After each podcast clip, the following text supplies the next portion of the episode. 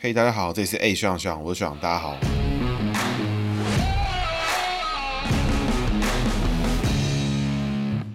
Hello，大家好，这是 A 学长学长，我学长，大家好。那学长又回来啦。本期节目哦，一样老规矩，由我自己赞助播出哦。最近我的付费咨询已经全面上线啊，蛮多人跟我预约的，哎，很感谢你们对我的服务的信心与支持啊。也希望有更多的听众想要尝试的话呢，立刻私讯我的 IG 跟 FB 就可以立刻预约哈。那这一集呢，我们要来讲的是林之妙哈，现任的宜兰县长林之妙。那当然很多人呢对他持一些取笑啊、讥笑的心态。那我们今天呢，从个性上面来了解一下林之妙，再去从政治上面的作为上面来了解林之妙，然后以及我个人的想法。他林芝庙呢，民国四十一年是哈，壬辰年属龙。那林芝庙的姿是姿态的姿，上面一个一次两次的次，底下一个女生的女。那庙字呢，一个女字旁加一个右边很少的少。那我们资深听众呢，听了就会觉得哎有意思哦，因为属龙呢又逢女，这个格局呢在蔡壁如身上已经出现过了。属龙逢女会有什么状况呢？就让我们一一来替各位解读哈。首先我们从他的人际位开始，林芝庙的姿呢，上面那个姿态的姿分成次跟女的意思。那我们就一个一个来看。首先，女呢是自己的意思，在姓名学上，女是自己的意思，就是说，如果这个人属龙，那逢女的时候，这个女就要解成龙的意思。所以林之妙的内在个性呢是用龙的格局。那龙逢龙呢，我们叫做自刑，自己的自，自我的自，刑罚受刑人的刑哈。所以这个自刑会造成什么样的状况呢？在我们一般人可以理解的方式，叫做公主病或王子病。那这个格局呢，并不是说林姿妙这个人啊，就是个大公主，或者是一个很讨厌的人，但不是，意思是说他的个性呢跟想法呢变化的很快，而且。用他自己的思维模式在变化，他可能呢，今天看到了这个资讯之后，他就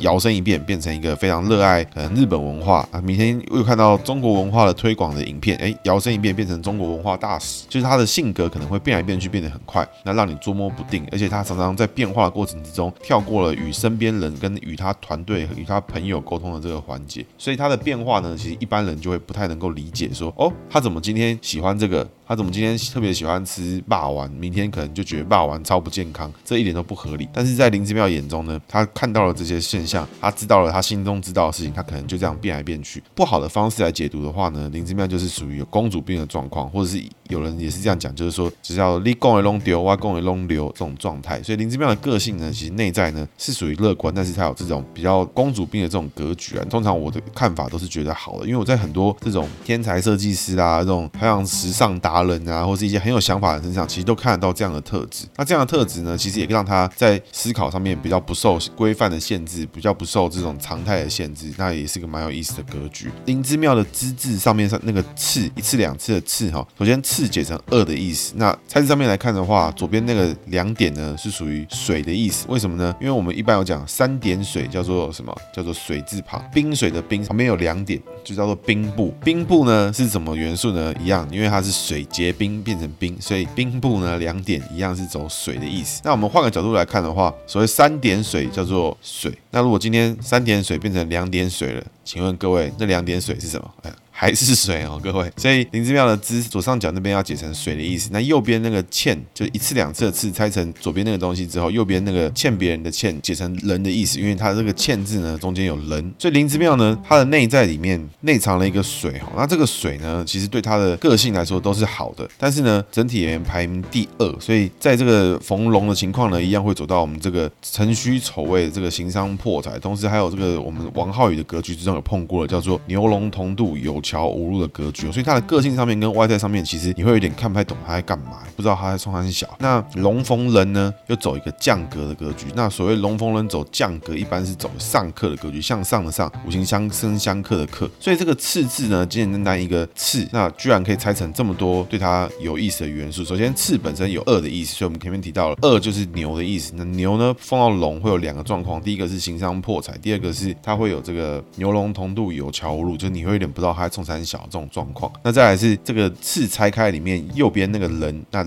龙逢人走降格，所以他外在上面呢，你会觉得他这个人其实呢就比较低调，比较敏感，你会觉得他这个人比较不是那么的明显，那甚至呢，他可能对他的外在可能随时都觉得不满足，他会觉得他自己这样会不会不好看，怎么样的？接下来呢，我们解解读他的工作位，那工作位上面的这个妙字呢，一样是左边一个女字旁，右边一个东西很少的这个少，加起来就是妙的意思。那女字旁呢，我们刚刚前面已经提到了，他内在呢一样逢龙，所以他的想法呢过程什么都是好的，但是碰到龙逢龙自己的时候，就会走自行的格局。所以他在工作上面的思维呢，一样是今天觉得这个好就做这个，今天觉得那个好就做那个。那这样是好还是不好呢？取决于他得到的资讯。如果他得到很多正确的资讯，得到很多好的资讯，那他自然做的事情也不会太差。但如果一天到晚听一些很奇怪的意见的话，那他就会做一些很奇怪的事情。那至于是福是祸是好是坏呢？其实看他自己个人受到的教育跟他的环境来做决定。那工作位右边的那个少呢，就是庙字右边那个少，少年的少哈，上面一个小，底下一撇。我们在赵少康那集有解过。首先上面那个小呢，就是小的意思，没有问题。那右下角那个一撇是扫过去那个斜斜那个东西啊，就是蛇的意思。所以这个庙字呢，一样对林之妙来讲是非常有意思的。首先在他的人际位的时候，之呢就已经有次的意思，就是比较第二名的意思。意思那他在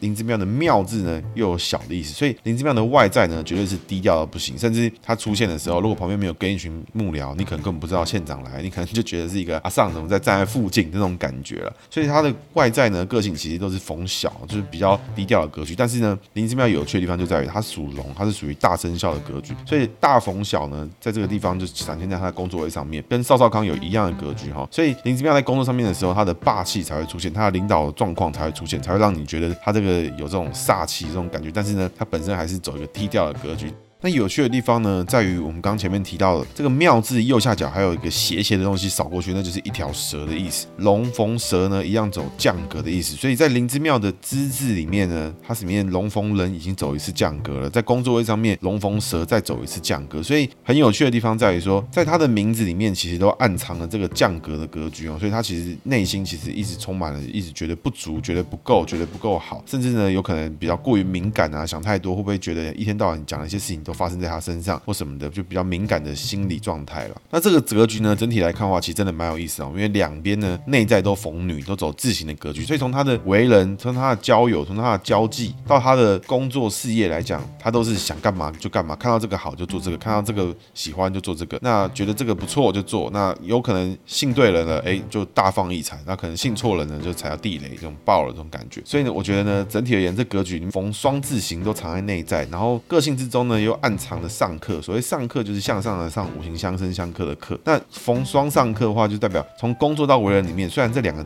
字看起来很不一样，但其实它的格局走了很多相似的类型。内心之中呢，带了一点纤细敏感，然后又有一个想干嘛就干嘛的狂妄的一个作风。做事情呢，又有他坚持固执的地方。那我觉得这个性呢，其实真的是蛮有意思的。因为如果去做设计师啊，去做一些那种这种创意工作的话，我觉得他绝对是一个非常有才华的一个姐姐。好，那我们接下来说一点他政治故事哦，其实林之妙的政治故事呢，根本就是乏善可陈，就没什么好讲哎，因为他的经历呢，真的是蛮少的。那简而言之呢，就是说，就是林之妙呢，在一九九八年以前，她是嫁给一位省议员，就组成了一个美好的家庭，有几个小朋友这样。那在那个时候呢，因为她的老公可能就不幸过世了，过世之后呢，为了延续这个政治上面的这个香火，所以在当时小朋友还小，所以就由林之妙本人出来接替，出来选宜兰县的县议员。那从一九九八年就开始一直选选选，然后就一直连任，一路连任连到二。二零零九年的时候当选了罗东镇镇长，那一样连任连任连任连任连任到二零一八年的时候呢，就上来挑战大卫，到挑战二零一八年的宜兰县县长。那有人说他是乘着寒流了，但我个人是不这么认为，我觉得他自己本身很努力。那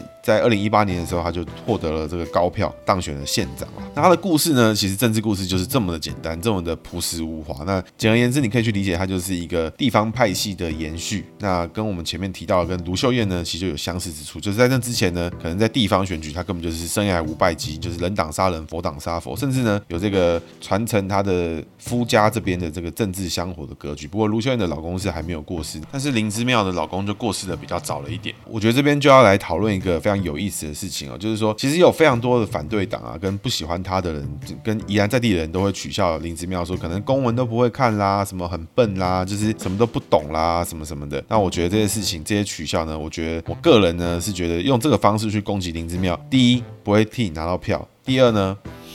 你也打不到林之妙的票，为什么呢？因为我个人在宜兰是有过几次经验啊，就在宜兰的一些政治场合都碰到林之妙。那林之妙呢，基本上就是跟鬼一样，他就是看到人就拼命的握手，看到人就会讲话，然后吃喜酒呢，开始一上台哦，开始把喜酒的新郎啊、家人啊、夫家、婆家、这个娘家什么家，通通介绍一遍，然后说很谢谢大家，然后我很高兴跟大家介绍这个，然后讲了几句之后，话锋一转，就开始。讲他这几年的宜兰政绩，所以他在红白场这样子跑，白场可能讲这些就有点北蓝，不过红场的时候呢，哎，吃这个婚礼吃喜酒的时候，现场就是吉祥话讲一讲，大家就觉得啊，这个县长啊很亲民啊，都知道我们是谁。话锋一讲，哎哦，他又有发这个营养午餐。又发重阳礼金，什么都做得好，真的是很不错呢。这种感觉，那这个时候，当他跑得这么勤的时候，我觉得这已经不是什么谁聪明不聪明的问题了啦，那也不是谁好或不好，谁会被批公文的问题。因为呢，我觉得林之妙的政治团队跟他林之妙个人的表现来讲，我觉得就是一个。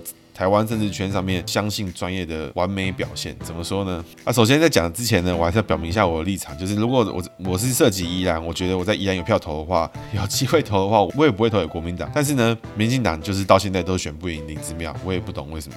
林姿妙的团队特殊在哪里呢？就在于说，林姿妙他负责的工作其实很简单，大家都觉得他是县长，然后很多人会说他背后有什么影武者啊，什么背后的地下县长什么什么这些事情。那我觉得林姿妙很其实他想的很单纯，林姿妙他最会的事情就是去跟选民握手，跟选民问好，然后把他的事迹讲出来。大家要知道哈，林姿妙的跑摊很极致啊，其实基本上已经到了有点让宜兰县民就是令人感动的地步。怎么说呢？因为根据在地人的讲法啊，林姿妙很有可能上午呢他是在深山里的原民部落，但下午呢它出现在。海边的渔村，那这车程呢，可能是四五个小时的距离。那基本上连大同乡那种真正深山林内的那种部落啊，小学都没有的地方，林芝庙一次选举呢，都还会跑个两三次。那基本上林芝庙现在的行程啊，每大概都会到晚上十点才会结束啊，早上可能更早七八点就开始跑。那林芝庙其实已经七十几岁了，还可以日复一日这样子搞，基本上我觉得这是一个非常狂妄的作息。那听众可能不知道哈，宜兰呢，它虽然小小的，但是宜兰同时呢，也跟新北市跟桃园市有边边上面是有街道。所以行政区来讲，其实，在很偏乡的地方呢，那个车程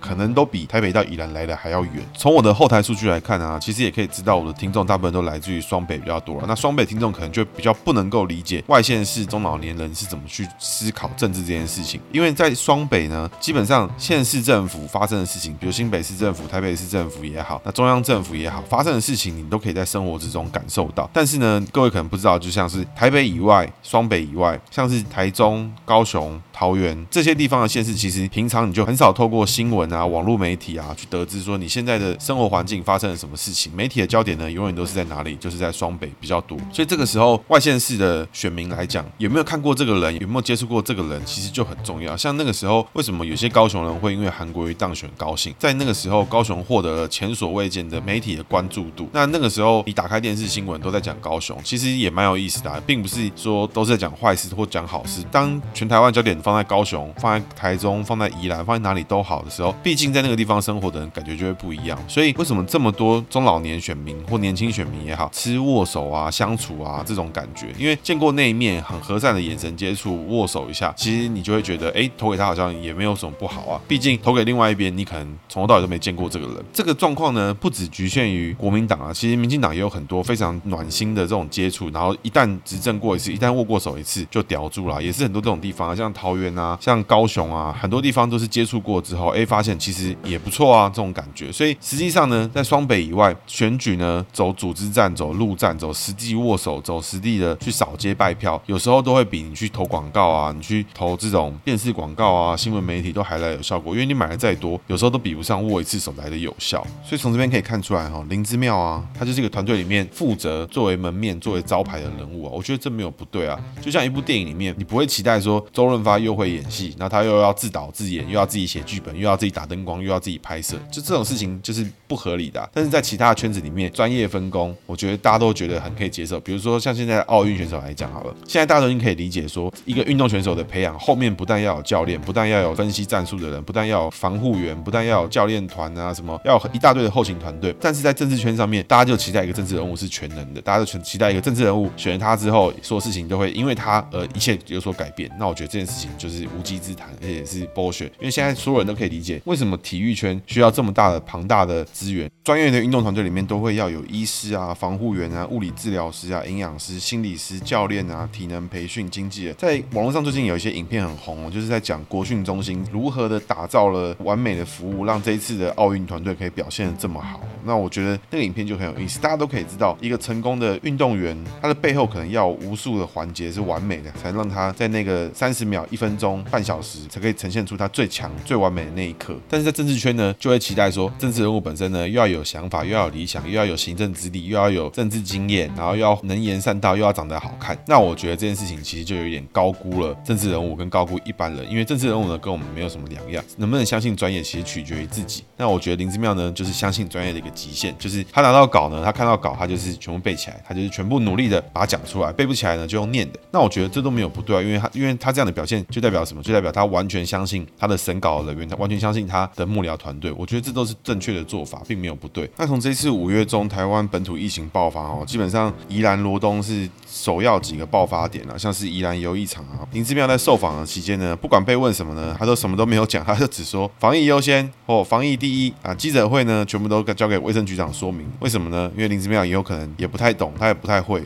所以他也不知道要讲什么，但是呢，都交给卫生局长。他找了一个哈佛公卫硕士、阳明公卫博士的卫生局长，他基本上就蛮厉害。然后事实也证明呢，宜兰游艺场也是第一波本土疫情里面首先灭掉了一个传播链了。那林姿妙基本上被问到了市场分流呢，疫苗接种呢要怎么弄呢？也直接回答比照高雄。为什么？因为在开放 open book、开放抄别人考卷的情况下，能拿满分比较重要啦，不是标新立异比较重要。在这个时候，尊重专业其实也是还蛮重。重要的，那他有没有像柯文哲一样每天出来喊什么打狗战术啦，这个暴力式疫苗啦，一天到晚有这些标新立异的话，或者是像侯友谊出来喊什么我们要准四级，我们要四级演练，我们要干嘛干嘛，一天到晚有一些有一些这种下标题式的记者会啦。那我觉得在防疫期间呢，做了什么事情，其实你回头过来想，哎。到最后是怎么办到的啊？各县市政府一定有功劳了，但是这些功劳是透过这些人的口号吗？我就高度怀疑啦。过去其实就有听过，就是说像是有其他的政治领袖啊，像是像陈水扁啊、马英九啦这样的人，其实他们的个性呢都有他独特之处啦。但是你看，像我在过去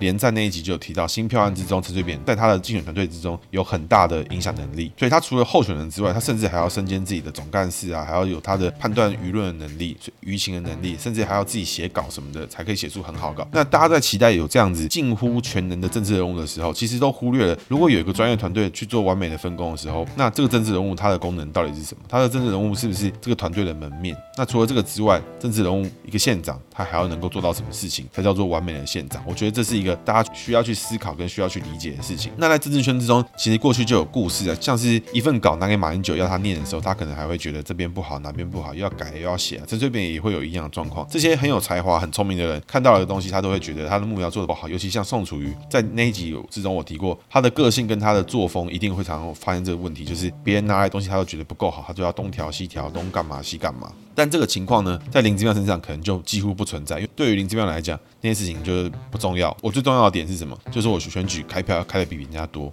我为了四年一度开票开的比别人多，所以我现在做的这些政绩就是要讲出来，要被别人知道。他的团队其实非常明确的知道什么事情叫做为了延续政权该做，为了什么事情是不该做的事情。很多人会觉得这个行为啊，就是这个政治人物一点屁用没有，只会握手，只会干嘛？那我觉得最有趣一点就在于，那如果只是这样的话。为什么林之妙从二零零九年罗龙镇长可以一路赢到二零一八年？那至少活生生就被他赢了。以行政职缺单一对决制来讲的话，他至少就赢了民进党九年，而且是压着打。那这不是很奇怪吗？大家都在取笑林之妙，大家都觉得林之妙很笨，大家都觉得林之妙这个不对，那个不行，然后哪个不好的时候，林之妙一路赢了九年，一路横扫。然后扫到一个，我根本不知道他在扫什么东西，就是赢到烦。而且我个人认为，就我去过宜兰几次经验来看的话，我不认为二零二二民进党有任何一个人有机会冲击到林之妙。我觉得甚至林之妙都还不担心这件事情，因为他只要继续持续做他现在做的事情，就没有人跑得赢他。甚至在地方还有谣传啦，就是宜兰县民呢，你没有握过林之妙的手，那你等于没有出过门啦，大概是这个概念。因为林之妙呢，基本上就跟鬼一样，到处跑，到处冲，什么场你都会看到他，菜市场啦。这个原住民的偏乡啦，靠山区的地方啦，然后是什么农会啊、红白场啊，就不用讲了，到处都有他。然后运动会啊也有他，他神出鬼没，跟鬼一样。那这时候就会有人问，那这时候这县政府怎么运作啦？幕僚怎么做啦？很简单，交给专业幕僚团队。那也有很多人去批评，但这个上网自己搜寻就可以查到，就是说这个林姿妙可能他们家族有什么草地皮啦，有什么这个施政问题啦，什么什么，我觉得有很多。那事实上呢，我也没有要认同他做的事情。的意思，我只想跟大家分享的重点就是，你能不能够接受一个政治人物有完整的分工体系，分工细致到呢，这个政治人物只负责当门面，他只负责当招牌，牌，他不负责任何的想法跟施政的时候，这个时候你还愿意支持他吗？你还觉得这是一个对的想法吗？如果他的施政的每一个单位、每一个选用的局处首长都是一时之选，那请问他个人还需要具有非常强烈的人格特质，跟需要具有非常强烈的能力，还是他作为一个招牌，你们也可以接受？那这件事情呢，我觉得最近一次可以拿来验证，跟大家给大家参考的事情呢，就是我们在我们的台湾二零二一年的五月中本土疫情爆发的开始哈，在这个时候呢，在疫情爆发之时的时候呢，其实就是当时就是很多人说是三加十一啦，什么什么的很多事情。那当然第一波最早发现本土爆发的案例来自于这个桃园的诺富特啦，还有宜兰的游艺场。那这个大家应该都知道。这个时候各位就可以发现一件事情，我们这位林姿妙县长他没有任何的专业背景，他从家庭主妇哎这个跨界成为县议员之后呢，就是当了罗东镇长，再当了县长。为什么宜兰罗东这个游艺场事件的疫情可以这么快的被扑灭？甚至大幅的降低宜兰本土的传播链，请问有人认为是因为林姿妙的医学背景嘛？我觉得林姿妙的医学背景可能都是在吃一些偏方或什么的，那就不是嘛。所以为什么林姿妙他的团队做得到这件事情？那为什么有医学专业的团队，像台北市一天到晚就会跟你讲哦，外供啦，我我是外科医生啊，我感染科什么这个血液学什么沙小讲一大堆，啊跟现在呢还要跟高雄陈其迈来做切磋，那我我会觉得这些事情其实都是瞎扯淡。为什么？因为到最后其实就是相信专业，相信你的专业团队，因为实际去运作的就是那些团队。你个人讲的再多，你个人有再多的学历，你除非你就是能够每一个环节、每一个细节都得由行政首长进去干预，不然我个人会觉得，其实到最后还是要专业分工，还是要靠官僚体制来把这个所有的第一线的危机来做化解。那从林之妙的宜兰县政府能够压掉第一波这个宜兰游艺场，我就觉得很很不可思议啦。为什么？因为宜兰游艺场的出入复杂程度，各位会觉得出入游艺场的人跟出入阿公店的人，其实这这个复杂度是不言可喻啊，这两个复杂程度是差不多啊。因为当初就是靠泸州狮子王在进行传播嘛，所以他会去游艺场 happy 啊，又会去晃滑喝摸摸茶。所以整体而言，你来看的话，到底为什么宜兰可以压掉，而台北的阿公店会一直延烧？当然。台北人口多啊，公公共交通多啊什么的，但我觉得这些都好像不是借口诶，因为就处置上面而言，林姿妙其实一句话也没有讲，他就是也不想说，他就是出来报个数字，然后交给专业团队、专业的幕僚进行处理。交给他县府的公务人员去处理，那我觉得这样就可以弄好了。为什么很多事情反而要政治化处理？这个事情我觉得可以给听众来做一个思考了，就是说，到底一个政治人物在一个政治团队之中，他需要具备什么样的特质？你们选他是支持他的施政，还是支持他的团队，还是支持他这个人的做事方式？那这个人做事方式如果就是培养不起团队的话，他这个人还是值得你支持的吗？还是像林之妙这种，就是他已经努力了来放弃他的自我？林之妙的意见可能对于他的团队来说都。已经不是那么重要了。林之妙的任务呢，很有可能就是负责做好他被交代的一切，他就是讲好这份讲稿，做好这个事情。那有些决策呢，或许他有意见，或他有关系。到底哪一个才是大家理想中的政治团队跟政治人物？回到姓名学身上来看一下，林之妙做到这样的境界的时候，其实是一个什么感觉啦？因为我们前面有提到，林姿妙是属于一个公主病的一个格局，就是他今天想这个，他觉得这个好就做这个；今天这个好就做那个。那为什么到最后林姿妙会愿意放弃很多他的想法，然后专心做一块招牌？各位可能不知道哈，要完全的放弃自我是一件有多困难的事情。别人叫你干嘛你就干嘛，要想什么思考什么，你想的东西没有人在意。要做到这个程度，完全的放弃自我，搞拿来就念，搞拿来就背，但是用自己的名字、用自己的门面、用自己的招牌、用用自己的名誉，这件事情有多困难？你有想过吗？你要去吃一顿饭，一点酱料都不能加，你你也不能调味，你也不能点菜，你的菜来了你就是吃，完全一句话都不能讲，好吃不好吃你都是吃下去。这个修为要维持个九年、十年。这有多难呢？所以不要以为说放弃自我是一件简单的事情 啊，放弃自我是很困难的事情。对于自己的想法，对于自己的表态，要能够做到都交给专业分工，信任自己的团队，这是很困难的事情哦。我觉得在这之中，他有他的取舍，他到他的想法。但是或许在最后的考量里面，林志妙认为，其实他做的他最擅长的事情，他跟别人接触，他跟别人眼神接触，他跟别人这个手握手的时候，这个接触才是他最喜欢做的事情。当他能够帮助到县民，他能够帮助到宜兰的时候，这才是林志妙最喜欢的事情的时候，那林志妙做出最后林志妙的团队长成这样，我觉得一点都不意外，也不过分，这也是认他认为好的地方。还是给听众补充一下我的观念部分，就是我个人呢是非常不支持国民党的，但是民进党呢就是一直输给林之妙，在宜兰就是输给林之妙，就是输输输输输。那我也很好奇，民进党。到底为什么你选不赢林之妙？林之妙跑得比你勤，你不能跑得比他更勤吗？林之妙也没什么太大的诀窍，不是吗？不是，他就他的选法就只有一招嘛，就握的手比你多嘛，跑的地方比你勤嘛。那哦，到底为什么民进党还是打不掉林之妙？大家不觉得很奇怪吗？赶快把他选赢，不就没事？那么留一个这么难搞的角色在那边跟大家握手，然后把大家握到爆，他就赢了，那这不是很奇怪吗？